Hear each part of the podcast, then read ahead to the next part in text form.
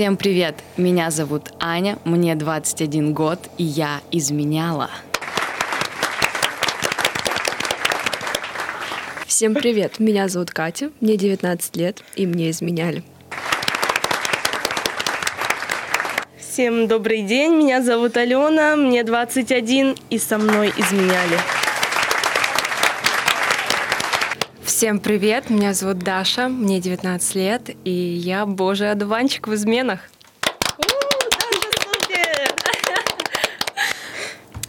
Это подкаст «Отчаянные психологини», и здесь мы рассуждаем на интересные и всем близкие темы психологии через призму сериала «Отчаянные домохозяйки». Сериал «Отчаянные домохозяйки» — это сериал про четырех домохозяек, которые живут в пригороде и пытаются найти свое личное счастье. Сегодня мы поговорим на такую интересную, будоражащую тему, как измены. Я думаю, многим эта тема близка — и сегодня мы разберем теоретическую часть, посмотрим на сцену измены в сериале и поделимся личными историями. Сегодня нас ведет э, в теорию эксперт сериала «Отчаянные домохозяйки» Алена. Ура!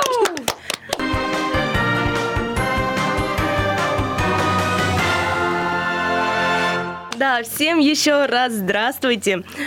Обычно измену принято осуждать и трудно принять. Но сегодня мы попытаемся выяснить, почему же все-таки люди решаются на такой шаг, как измена. С психологической точки зрения, измена связана с расщеплением собственного образа и образа партнера. Расщепление – это защита, к которой мы прибегаем, когда психике трудно выдерживать амбивалентность, осознание, что один и тот же объект могут быть плохим и хорошим одновременно – в ситуацию измены расщепление работает так. Жизнь внутри и за границами пары делится на хорошую и плохую. Партнеров мы также наделяем полярными качествами, притягательными или отталкивающими. Например, с женой скучно, а с любовницей интересно. Муж жадный и невнимательный, а любовник четкий и щедрый. Итак, в некотором смысле измена – это способ сохранять отношения с партнером, ничего в них не меняя и не признавая то, что отношения идут к развалу.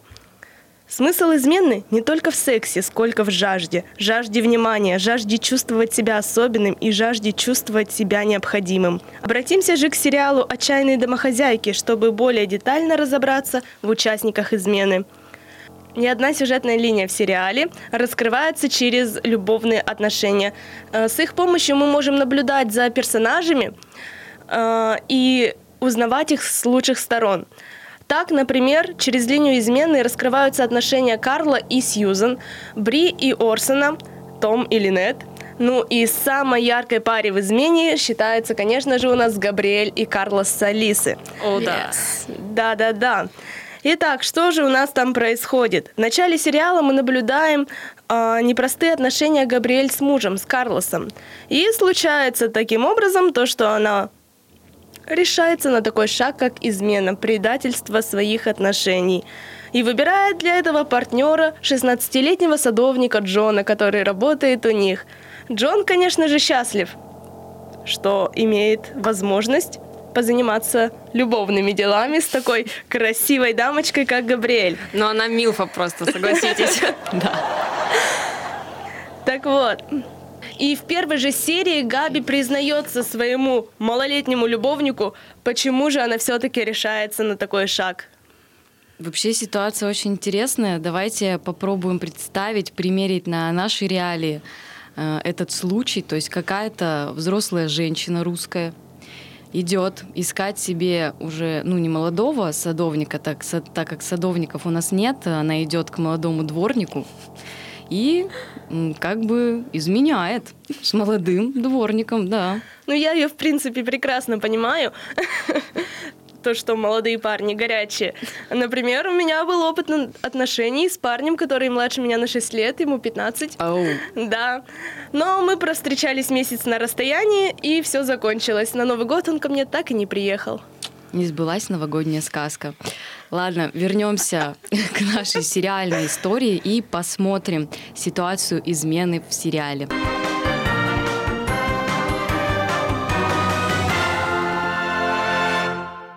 Можно спросить, Что?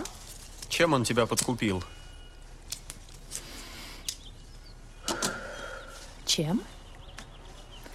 Обещал мне все, что душа пожелает? Не соврал?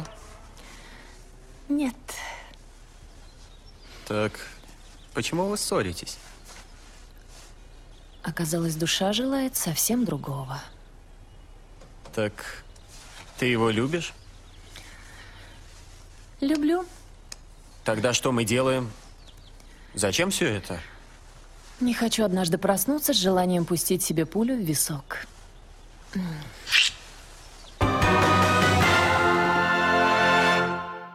Анализируем э, наших героев с психологической точки зрения и буквально примерим их э, ситуацию на себя, так как каждому измена близка с той или с иной стороны. И раз уж я первая открыла рот, то я и начну всю эту кашу заваривать. Мы начнем э, разбор персонажей из Габриэль. Э, она здесь главный герой в такой ситуации, в этой сцене. Вообще Габриэль нам представляется довольно такой пустой э, женщиной. Она любит шопинг, спортзалы, любит красиво одеваться, выходить в люди. И кажется, что ну, внутри у нее ничего нет, никаких э, желаний, чувств, кроме какого-то денежного э, удовлетворения. Да, Мне кажется, все мы немного Габриэль. да. Особенно, Ищем когда живем в. России. Ищем своего Карлоса реально. Ну, ник- ну, так, ладно, шутка про слепоту. Вот, но если копнуть немного глубже, на самом деле Габриэль по сюжету еще в детстве пережила изнасилование со стороны отчима, что повлекло, конечно, некоторые психологические проблемы. Теперь у Габриэль есть убеждение, что она может всего добиться своим сексуальным телом, и у нее, в принципе, какое-то нездоровое уже восприятие секса идет. Э, Мы тоже в сериале можем наблюдать, что она постоянно хочет секса, не только денег, но и секса. Деньги и секс. Мне кажется, хорошее желание у нее. Да, вот. И под всем этим на самом деле кроется, как Алена уже сказала, не столько желание как-то удовлетвориться физически, сколько желание просто заполнить пустоту, вот это внимание. И я, Габриэль, могу прекрасно понять, и первой поделюсь своей историей. Я состояла в серьезных отношениях э, три года с молодым человеком. И все полетело в тартарары в какой-то момент. Мы были так молоды. И Как на- молоды мы мы были. были. Как молоды мы были, как искренно любили,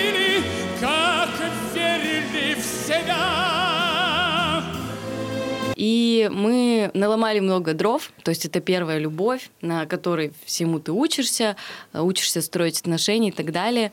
И когда наши отношения уже подходили к своему закату, завершению, мы начали очень-очень много ссориться, ругаться, там чуть ли не до драк доходило.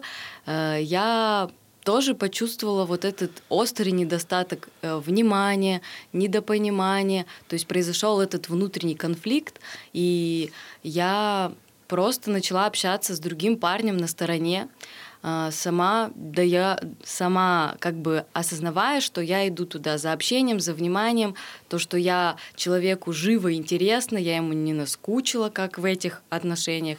И я изменила своему молодому человеку, да, и с этим парнем мы переспали. И на самом деле после этого все еще сильнее усугубилось в отношениях. Я просто перестала полностью воспринимать своего молодого человека, э, а не говоря уже о сексе, просто а в, ну, в отношениях просто начался полный крах. А парень-то узнал о измене? Нет, он так и не узнал. Возможно, он узнает из нашего подкаста. Приветик! Коварная. А у меня вот вопрос. А, У тебя не было мысли, например, поговорить со своим парнем, объяснить ему ситуацию, ну, сказать э, начисто о своих чувствах, что ну вот тебе уже наскучили эти отношения, больше нет искры, возможно, он бы не то чтобы изменился, но, по крайней мере, э, вы бы разошлись на доброй ноте. На самом деле это очень э, сложная история. Здесь есть два фактора, которые не дали мне поступить так трезво. Э, Во-первых, я, как он, была еще не так здраво, зрело, как сейчас, не то, что сейчас супер зрелая дама, просто, ну, это был такой ребяческий даже опыт, и я тогда не осознавала, что можно вот так сесть, поговорить, И мы все замалчивали, у нас были обиды, все копилось, мы никогда не садились за стол переговоров, и еще это обусловлено тем, что человек, он был довольно такой э, истеро- истероидный, да, я же правильно выражаюсь, истеричка, то есть психотип. Это да, не, все правильно, не я как эксперт говорю. Вот. Лина Дианова бы сейчас тебя вообще похвалила за это. Оу, я. Ей привет тоже из нашего эфира. И я не могла решиться с ним на диалог. Я знала, что реакция будет взрывная, и это никуда не выльется. И даже если я предпринимала малейшие попытки диалога, сначала мы это выливалось в ругань, мы ругались, и потом он в слезах э, приползал, изменялся. То есть тут еще такие манипуляции присутствовали. И в целом, ну, отношения были нездоровые. Я это осознаю только сейчас, на по истечению стольких э, лет. Поэтому мы не поговорили, мы просто обижались. В итоге я изменила, и мы расстались буквально через неделю. А еще интересная вставочка, я изменила в свой день рождения, на который он не пришел. Но Ну, тот Зато у молодой, тебя был хороший молодой подарок. человек пришел. Сделала себе подарок. Кто, если не Happy birthday, так сказать, да. Вот это моя история. И поэтому я могу понять, Габриэль, когда тебе не хватает внимания, и ты буквально идешь к другому человеку получить это внимание. Не знаю, я совершенно не согласна с позицией Габриэль. Мне это не знакомо, не близко, но я могу понять Карлоса. Э, У него чувства по сериалу были ну, как и у обычного мужика среднестатистического, просто ярость, э, насколько мне не изменяет память. Он там пытался найти этого любовника, бегал за другими мальчишками, но все было впустую. И хоть у меня и не было таких яростных эмоций, потому что я девочка, вот, но я могу его понять и и самое обидное для него, скорее всего, было то, что он для нее делал все для своей жены, а она вот так просто взяла и растоптала его. Ну ты смотри, то это он думал то, что он делал все. Но по факту же мы видим в сериале то, что он делал не только все, он только зарабатывал деньги. Ну так э, смотри, проблема в том, то, что Габриэль сказала свои хотелки тем, что я хочу денег, одежду и статус. Вот, он и делал все для этого. А то, что у нее было внутри, она сама об этом не знала, что ей нужно внимание, забота, это ее проблема. Ну да, именно так и надо здоровый партнер, э, здоровые отношения начинать с партнером. Она просто не смогла правильно выразить свою позицию, свое, свои чувства. Вот. Из-за этого, кстати, я думаю, у многих пар случаются проблемы. Вот, например, Аня. А я думаю, это проблема в возрасте, потому что она же тоже была молодая, когда они начинали встречаться. И на тот момент ей хотелось реально денег, а уже потом все остальное. И это позже к ней пришло.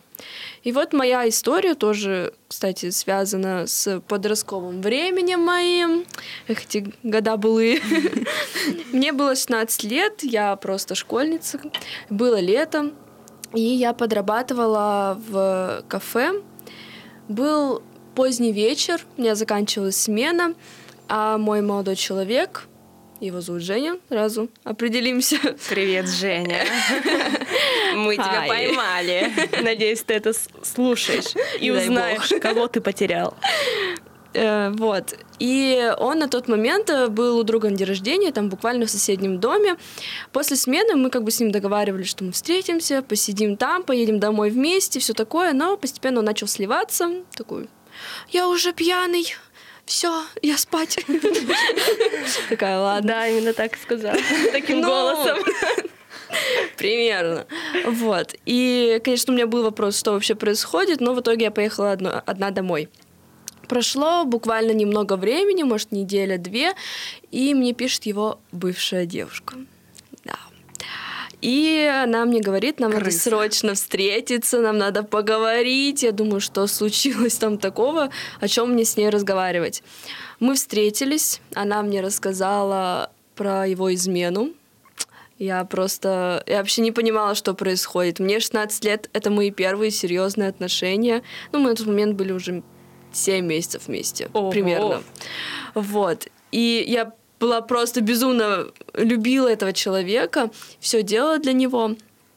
И мне его бывшая рассказывает, что он мне изменил. С ней? Нет, не с ней, с Что? другой девочкой. Это уже какая-то Санта-Барбара, это уже другой сериальчик. Это Обожаю. мы любим. Обожаю вот эти моменты, когда бывший влезает, он начинает свои пять копеек вставлять, уже, уже не в свои отношения, но и просто важно показать, что она тоже была здесь причастна, она тоже существовала когда-то с этим вот грязным мерзким типом. Она ангел-хранитель. Вот, и я просто сидела без эмоций, абсолютно. У меня было каменное лицо, я ей не верила, ну, типа, come on, что ты мне рассказываешь, девочка? Вот, и в итоге, после разговора, я пошла на остановку, она была там вдалеке, туда никто не ходил, и мимо не проходил. Вот, я сидела на этой самой скамеечке, Ты и- включила в наушниках. Нет. Я малолетняя дочь. Если бы так. Нет, я просто сидела и ревела. Ну, блин, э, на самом деле сейчас вот смотришь со стороны на это все вспоминай, и такой бред. И ты с ним поговорила, конечно же. Нет! Прикол в том, то, что он уехал с отцом в Москву, у него отец был даль- дальнобойщик, и они ехали по трассе, и не было связи. Я ему позвонила раз 50, наверное. Он не брал трубку, у него он был недоступен. И просто вот я сижу, и вот что мне делать? Я написала его друзьям, они такие, все нормально, успокойся, давай вечером встретимся. Я уже все такая, «Фу, он мне не изменял. Все хорошо, мне земля обратно под, но- под ноги вернулась, и все нормально. Мы встречаемся с ними, и они мне говорят, да, это правда. Та-дам! Все, на этом моменте я отключилась от жизни, мне кажется, полностью.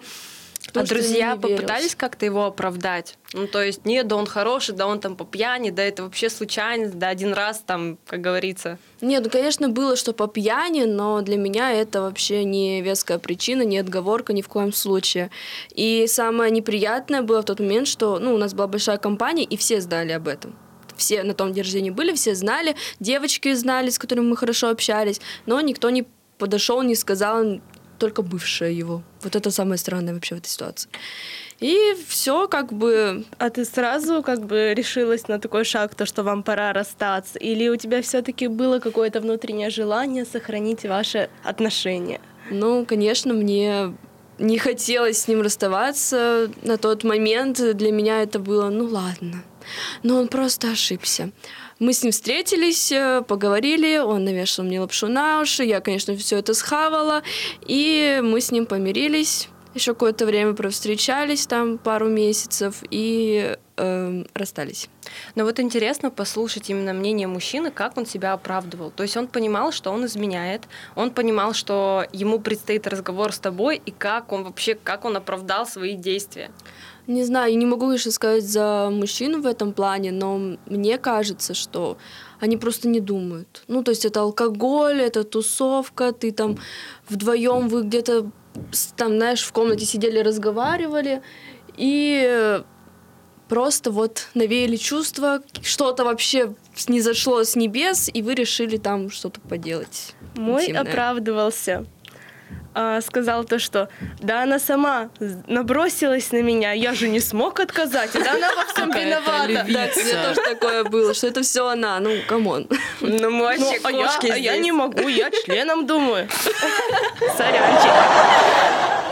Ой, ну раз уж начала, расскажу тогда я про свою историю, но для начала а, расскажу немного про своего героя, своего персонажа. Это Джон, молодой садовник, как мы уже говорили. И- Дворник. Тот самый дворник. тот самый дворник с твоего двора. Итак, но в силу юного возраста наш Джон э, легко впал в объятия Габриэль, влюбился в нее до потери памяти и уже особо не разделял хорошее от плохого. Он не держал особой злости на Карлоса, он его не ненавидел, но так как они являются такими, скажем, конкурентами, соперниками, э, борются за сердце женщины, ну, Карлос-то уже не борется, у него-то уже все есть, а этот был влюблен в нее, у него были искренние чувства к ней. И в одной из серий и в сериале он подарил ей розу со словами «В этой розе нет ни одного изъяна, как и в тебе». А после увидел, как Карлос дарит Габриэль тачку крутую. Удел. Бедный парень, да. Кстати, Так вот, э, скажу, что психологи э, подмечают тот момент, что влюбленность и любовь это вообще две абсолютно разные вещи, и Да. влюбленность это страшный наркотик, от которого нужно избавляться. правда. Это, Я- как пыль в глаза. Я тот самый наркоман, реально. А любовь это уже вот это вот самое окрыленное чувство, там уверенности, уважения и так далее. Эмоционально зрелые отношения. Да, и мне кажется, что Карлсон, он как раз-таки Карлсон. Карлос, что у нас в сериале появился Фрэкинбок. Карлос. Я мужчина хоть куда. В полном расцвете сил. Люблю пузатых. Оу, щит, вот это признание в прямом эфире. Ладно, Карсон. Карлос, о, Карлос! Мне кажется, просто Карлос, он как раз-таки через призму любви на это все смотрит, а молодой садовник, он а, вот через свою влюбленность, эту жажду отношений, но, опять же, это было бы все очень временно. Габриэль более его реально идеал. С. Милфочкой встречаться круто. Так вот, и у меня тоже была такая ситуация, когда я была, выступала в роли любовницы в отношениях. Скажу сразу, этой ситуацией я особо не горжусь, но с вами все-таки поделюсь. У меня была подруга, вот, она нас познакомила со своим парнем. Мы все лето провели вместе. Я подруге говорю, пойдем гулять. Она всегда берет его с собой. И вот она везде с собой таскала вот этого Толю.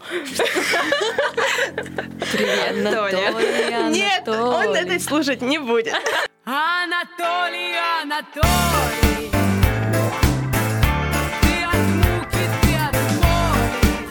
У меня не было к нему каких-то чувств. Я его любила как старшего брата. Я все рассказывала ему, вот реально, да. А еще был момент, мы хотели продать ему девственность. Но этого не Но это случилось. уже другая тема для подкаста. Да, ну, типа, это была такая как шутка, но переходило все в серьезно. Он собирался быть моим как это называется? Менеджер. Э, с- сутенером. Вот. И в один момент на общей тусовке, на тусовке нашего друга, мы с ним сильно выпили, они с Сашей поругались очень сильно, вот. А он все что-то ходил там, ты со мной что-то это, и я такая, да, да, ну мы же друз- друзья, тусили, вот. И там у нас случился первый раз мы напились, я помню его стеклянные глаза, ну причем не секс у нас был, а кое-что другое. Вот. Да, он же все-таки пытался сохранить мою девственность. И Спасибо тебе отдельно за откровенные подробности. Ну, блин, не знаю, я по-другому рассказывать не умею. И с тех пор я, когда протрезвела, когда поняла, что все, это просто жесть какая-то, у меня сразу вообще какое-то отторжение от всего было. Я не знала, что мне делать с этой ситуацией, там рассказывать подруге. Нет, это- ну, в общем, тут просто какая-то безвыходная ситуация. Я А постоянно... подруги больше уже и нет. бывшей подруги. Вот.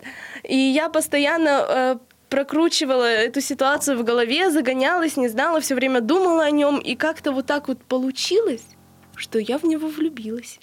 Вот очень сильно, вот правда. Я так в жизни до сих пор Что э, там никого никогда делал? не любила. И уже сомневаюсь, что кого-то смогу точно так же полюбить. Талантливый малый. А может, он был дворником? Да. Как ты поговорила с подругой? Как ты ей вообще призналась вот Мы, в своем предательстве? Мы держали ситуацию год, мы встречались с ним э, вместе. Они с подругой потом жили в разных городах. Мы с ним жили в одном городе. Я ездила на такси за свой счет зимой э, в Березовский, э, чтобы там с ним увидеться. Причем мне не столько был важен секс, как вот, да, э, говорилось, то, что э, измена это не только про секс, это про общение, любовь, жажду, внимания. Так вот, мне и хотелось больше провести с ним времени, там, поиграть в монополию, посмотреть сериальчик. Я ехала за этим, но ему, естественно, понятно, что нужно было больше. То есть ты больше хотела мужского внимания, Да. а он именно физики. Да, да, и мы, получается, с ним вот у нас э, такие отношения как бы продержались полгода, потом у нас там были первые ссоры, мы там расходились, э, я там ехала э, работать со слезами на глазах, проводила детские праздники, в перерывах плакала. А, и, в общем, потом мы снова сходились. Я каждый раз пыталась уйти от этого, и каждый раз у меня было нет, все, это точно последний, все, больше этого не будет. Но каждый раз, когда он уже понимал то, что я отдалялась, он начинал такие манипулятивные фразы, действия, он снова начинал обращать на меня внимание какое-то, что я обратно возвращалась. Раз, два, три, кавычка, ты к нему как птичка, блин. Только вот привычка, ты к нему как птичка Позовет и ты опять сорвешься по-любому У меня все равно вот самый главный вопрос, как ты призналась об этом подруге? Никак. Я не А признавалась. вот и признание в прямом эфире.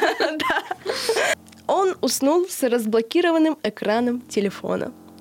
Моя подруга прочитала, бывшая подруга, прочитала сообщение, вот, и такая, типа, Алена, ты мне ничего не хочешь рассказать? И я сразу же поняла, что, зачем, почему, что случилось.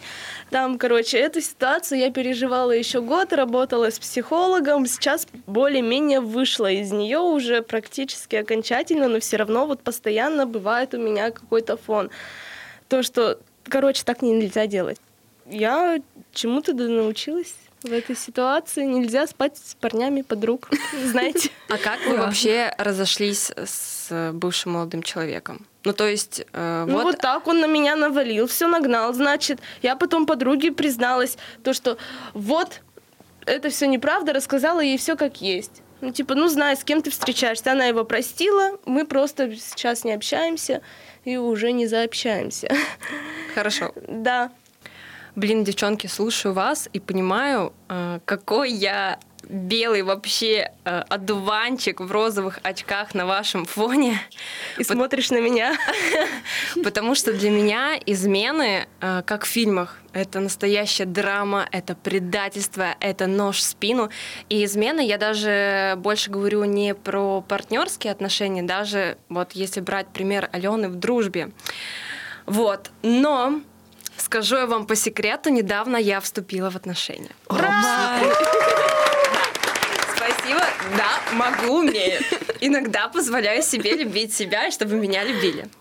А, И по трилогии судьбы мне попалось видео психолога и гештальтерапевта Лины Диановой про измены, где она дала совет э, начинающим парам, чтобы э, укрепить их отношения с самого начала, нужно обговорить, так скажем, разграничить границы э, в изменах. То есть, что для вас измена вообще? Как вы понимаете, то есть для кого-то обнять просто противоположный пол это уже считается изменой. Для кого-то там обнять, поцеловать, покружиться с ним, уснуть на одной кровати, это вообще ничего страшного, я тебе доверяю полностью. Вот. И как хорошо, что мне попалось это видео, и мы обсудили, потому что оказалось, например, что мой молодой человек э, не то чтобы жаждет внимания, но ему важно, когда мы приходим в компанию, чтобы я уделяла ему больше времени, скажем так. Потому что в прошлых отношениях у него была ситуация, где, ну, там девчонка приходила и просто уходила к подружкам, к друзьям, и складывалось ощущение, что они не вместе. И как хорошо, что он мне это сказал, потому что я, в свою очередь, очень общительный, открытый человек, и как раз-таки на подобных тусовках всегда люблю проводить время с разными людьми, со всеми понемножку пообщаюсь, там закорешусь, как говорится. То есть я вообще очень общительный, открытый человек. А, И в свою очередь я сказала, что э, вот, несмотря на свою общительность, я свободолюбива. То есть даже если ты будешь с моей стороны такое наблюдать, это, это норма. А, И близко к сердцу это принимать не надо. То есть мы друг друга услышали и сказали, что ну все, окей, брат, друг. Вот они, вот они, здоровые, начало здоровых отношений. чтоб практика не подвела. Это точно. Вот, я, я говорю, просто нужно разговаривать, и я всегда за это топлю, что диалоги решают вообще все. Диалоги тет-а-тет. Диалоги тет-а-тет до утра зажили бы А, Хотя признаюсь, что в прошлых отношениях как раз-таки я вообще не разговаривала. Но, видимо, на этом контрасте я делала такие выводы, вот, потому что прошлый мой молодой человек был полностью замкнутый, и я, соответственно, тоже была очень замкнутая, вот, и на этом фоне мы и расстались. Но это другая история. А, и вообще хочу сказать, что для меня измена все-таки должна выходить на социальный такой уровень. Вот. Э, В отношениях виноваты трое в любом случае в этой измене. Но подмечу, а что делать в ситуации, например, если э, ты встречаешься с мальчиком? Все хорошо, но ты вот уверен в нем на сто процентов, у вас там любовь просто, я не знаю, уровня самого высокого. И, ну, спустя, допустим, два месяца оказывается, что у него на стороне есть уже отношения, они очень там длительные, намного дольше ваших. И вот как э, в этой ситуации ты можешь назвать себя виноватым? Никак. Ну, с логической точки зрения, да, ты не виноват.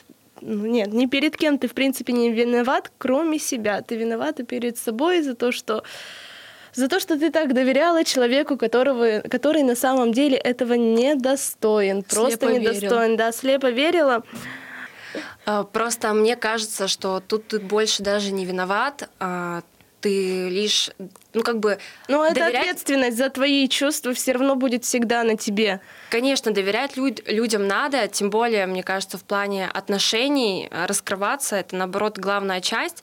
Но э, вот я так поразмышляла, и по моему мнению, все решится, вся правда, когда вот вскроется, тогда будет решать именно вот ну, в нашем случае там мужчина, да, вот ой, девушка наоборот, она узнала, что э, у ее молодого человека там уже есть отношения, и вот что она будет делать с этой правдой? Просто как бы проглотит ее, да, как, как говорится, как терпила, скажет, ну ладно, будем продолжать, посмотрим, что получится дальше, да, либо она наоборот скажет, так, нет, мальчик мой, стой, если ты хочешь быть со мной дальше, давай вот как взрослые люди с тобой сейчас сядем, поговорим, и ты решишь, кто тебе дороже. Или, может быть, ты вообще хочешь остаться один. Ну, то есть, я думаю, от того, как она себя поведет в дальнейшем, вот тогда уже будет понятно, кто виноват, а кто, как говорится, прав. Вот. Но все-таки хочется сказать, что в первую очередь, как ни крути, нужно любить себя. Да, Ура. все мы немножечко эгоисты. Разрешаю. Вот. И Спасибо. Только, и только потом, э, нет, не только потом, а просто э, и при этом нужно не забывать любить свою вторую половинку. Потому что любовь спасет мир. Был супер милый и уютный подкаст. Э, Я рада, что И мой так позор. круто записались, так круто поболтали. Надеюсь, он был полезен всем, кто его послушал. Спасибо вам, спасибо нам и до скорых встреч. Пока! Всем пока!